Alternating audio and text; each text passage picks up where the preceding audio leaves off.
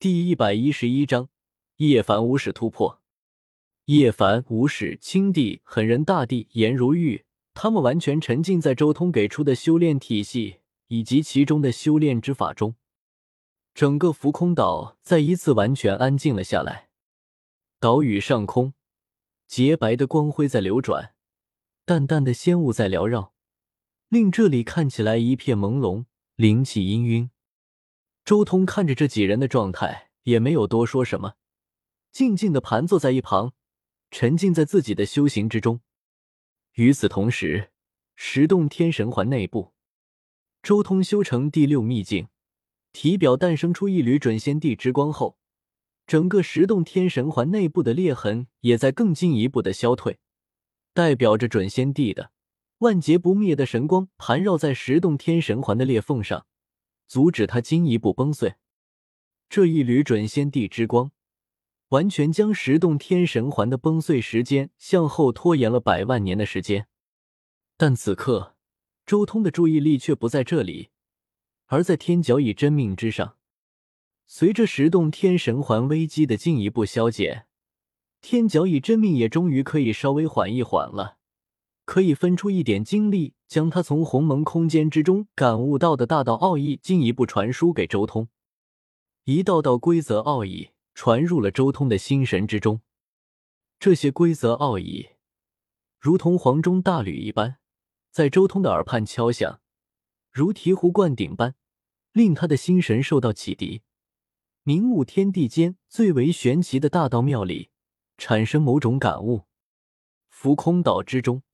景色如仙境般优美，然而此刻却有一种波动暗涌，以周通为中心，一股玄妙的波动如同涟漪一般不断的荡漾着，令整个浮空岛都充满了一种生命的气息。天角以真命传来的大道不是别的，正是鸿蒙空间之中那创造生命、设计生命的大道感悟。随着这些感悟融入心间。生命的气息洋溢而出，一旁原本在参悟两种不同体系的叶凡，他们也被周通身上的这股波动惊醒。这是生命的波动，好玄妙的生命之道！无始大帝惊讶了，他原以为周通走的是战仙路，感触最深的应该是战斗之道、毁灭之道之类的东西，但没想到竟然能看到如此玄奇奥妙的生命之道。这么多年来，一直都没有看透你修炼的是什么东西。原来你对生命之道竟然有如此深的感悟，还是说这是你的第六秘境的力量？叶凡也有些感慨。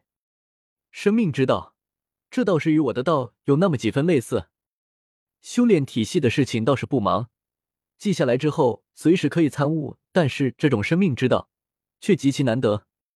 青帝眼前一亮，立即闭目。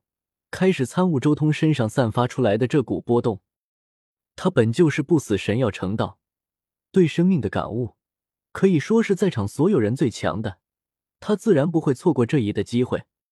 就连境界最高的狠人大帝也不由得面露异色，这种生命之道，感觉有种创造生命的感觉，难道你已经能无中生有，凭空创造生命了？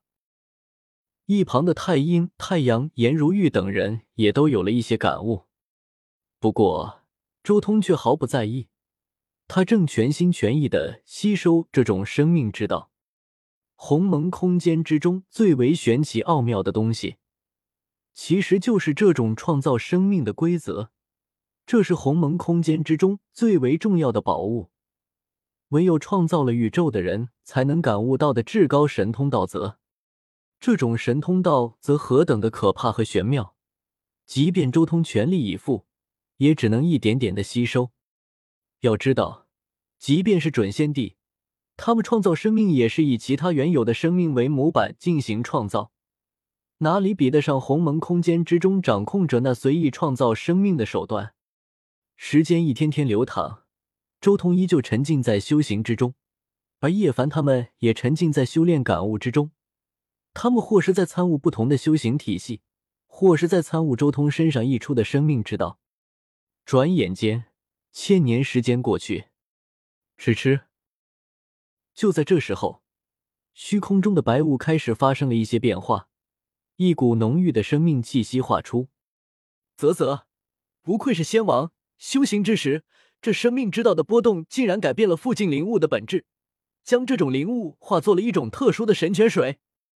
他继续这样修炼下去，再过个万年的时间，恐怕这座岛屿的灵泉都要发生质变了。叶凡有些羡慕，仙王竟然只是在修炼，身上无意间散发出来的那些道韵，就能将附近的许多凡物点化成外界最为珍惜的至宝。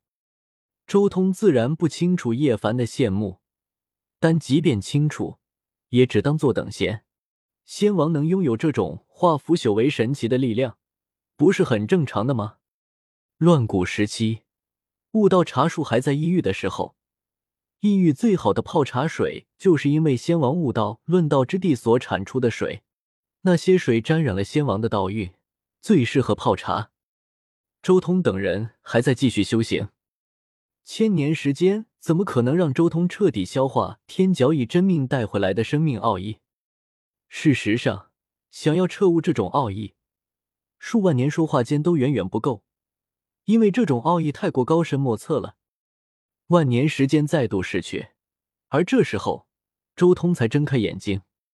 道妙无穷，万年时间也只是粗略的参悟了一遍，甚至现在每次参悟都有巨大的收获。天角以真命带回来的这些感悟，还不知道要参悟到什么时候。周通不由得回味之前悟到的感悟。这万年来，他的修为和道行更进一步了。